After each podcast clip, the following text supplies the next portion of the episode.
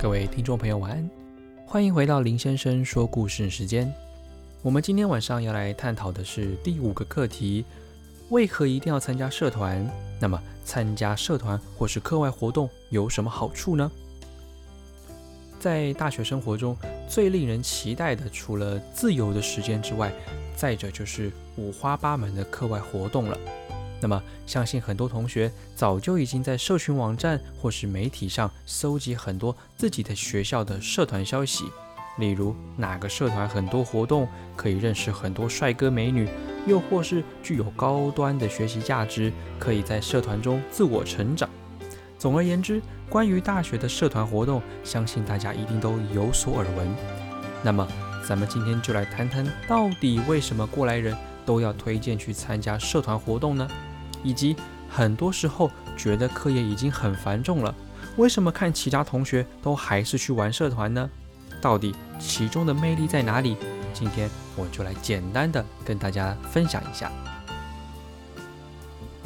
多数的人大学就只念这么一次，错过不再。那么为何不放胆去尝试一些以前没尝试过的东西呢？没事，可能不会怎么样，但是你去试了。或许就会很不一样。网络上随手一查，都可以找到各个学校的社团特色是什么，风评如何，学长姐推荐要不要去。看这些资讯的同时，也别忘了以客观的角度去选择。要玩，当然要努力玩，用力的玩。说不定社团风气原先很低迷，但却因为你的加入而变得活络与兴盛，你就能享受到无比的成就感。除此之外，如果想要玩得更有意义，那么除了学生圈内的社团活动之外，你更可以拓展到校外，例如参加像是红十字会啦、山岳协会、环境保护相关的基金会等等民间组织。你可以借机学习到更专业的知识，以及培养更多的专业素养，也能认识到更多志同道合的好朋友。大一新生开学的第一周，除了有系学会的招募之外，最受瞩目的就是参加社团博览会了。看着学长姐们在台上劲歌热舞、大声吆喝，卖力展现社团特色的同时，会场里也会摆满各种成果相片或是作品。而当你路过各个社团单位，时不时还会有学长姐出现在你的身边，问你有没有兴趣参加。千奇百怪的社团看得你眼花缭乱。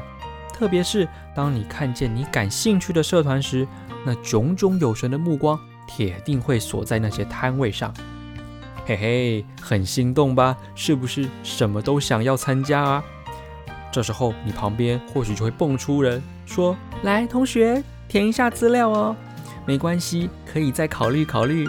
反正我们社团迎新都欢迎你来参加哦。”无论如何，学长姐们都一定会花言巧语的想要说服你，或者是你的同学们会拉着你陪他去参加，说不定一眨眼的功夫你就参加了好多个社团了。不过林先生这边必须要提醒大家，玩社团、参加课外活动都必须要量力而为，在可以负荷的情况下都是好事。因为课外活动可以培养课堂上学不到的技能，进而丰富大学的生活，累积自己的阅历。但千千万万要妥善的规划时间，同时间兼顾课业哦。那么，如果学校的社团都刚好没有符合你的兴趣，不妨往专业领域更深入的发展。你可以参加校外的专业组织或是俱乐部。例如电脑城市设计，就有很多的校外社团或是组织，他们甚至还会定期邀请业界的讲师来分享技术。参加此类的社团，就能多比别人会一点东西，无论是对自己还是对未来，都会有很大的注意。有时候甚至可以借此争取到与外校交流的名额。另外，你也可以考虑参与一些竞赛。从竞赛之中，可以更迅速地发现自己不足的地方，透过欣赏别人的作品，也能欣赏别人的创意，同时也累积自己的经验。当下次遇到同样类型的问题或者是困难时，或许你就能利用参与竞赛期间所学会的技能去突破每一道关卡。在现今大部分的企业主管，他们都说在面试当中呢，除了会审阅你的学识技能之外，还会想要知道你在大学期间的各种经历，无论是打工也好，社团也好，参与竞赛也好，总而言之，就是要知道你是不是一个具有自我理想抱负与积极追求目标的人。此外，你在这些经历之中所学到的技能是否可以为企业带来效益？因为公司是请你来发挥才能的，而不是让你进公司去当学生的。而在众多能力之中，最受企业喜爱与瞩目的，就是团队合作。在前几集当中，我们有提到，现代已经是分工合作的生产模式。如何与他人协力生产、协力工作，是多数员工必备的技能之一。有鉴于此，像是台湾高铁、华航、长荣、台积电、KKBOX 等大型的企业，在招募员工时，都会进行性向测验或者是心理评估，目的就是要确保招募到的新人能有良好的团队合作能力，能与同事们一同完成共同的目标。而团队合作的能力要如何培养呢？在学生时代，最好的管道就是参加社团或是校外组织，甚至组队比赛和打工都可以培养良好的团队合作能力。当你能掌握团队合作的核心技巧时，也别忘了尝试担任领导人的角色。在扮演领头羊的过程中，或许你会遭遇到质疑或是不谅解，但全天下。没有任何一个主管是没有被讨厌过的，大家都是从失败之中一步一步改变，才能有今天在社会上这些有头有脸的经理人们。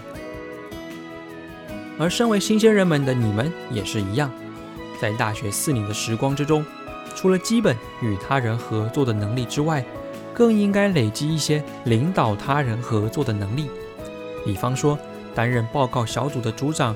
班带、社团社长、学生会会长等等，都可以为你的生涯经历增添更丰富的色彩。当你在未来的职场上需要进行商品计划或者是活动规划时，大学期间的经历就非常的实用，可以让你对团队合作不再恐惧，担任领导人的时候也不再胆怯。我这边要举一个好朋友的例子。他最近刚和我分享了社团的经历，我想这是一个非常值得与大家分享的故事。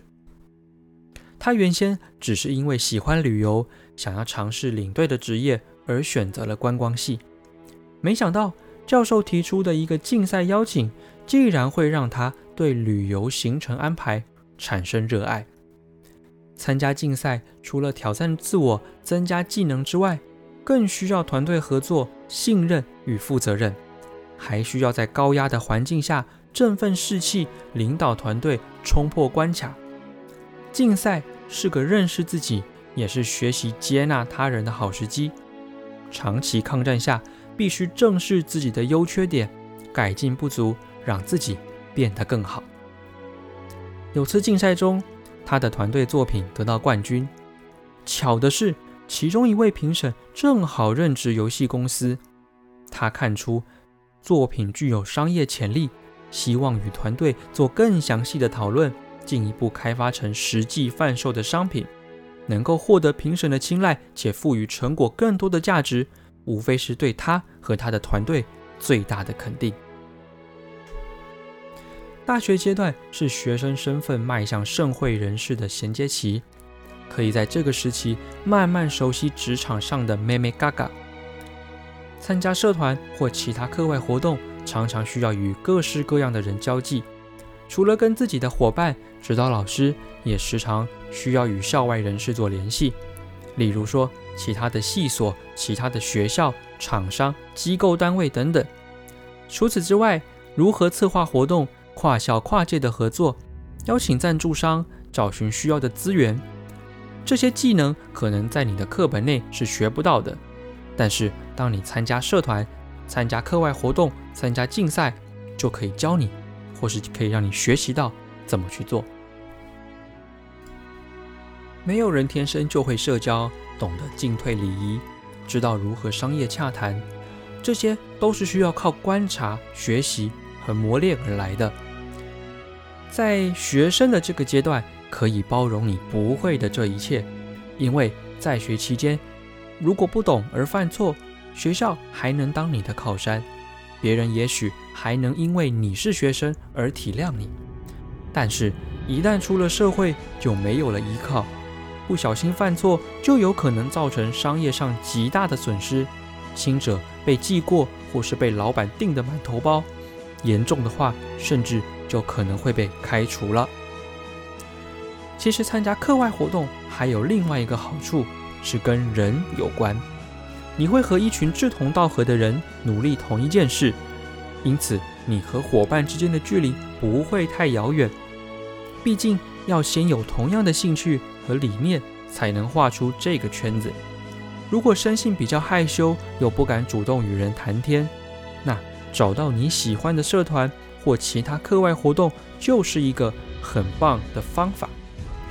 气氛自在，有共同的话题，没有过多的压力，不需要很生硬的去面对不熟悉的人事物，更会容易交到新的朋友，也能够开拓属于自己的生活圈。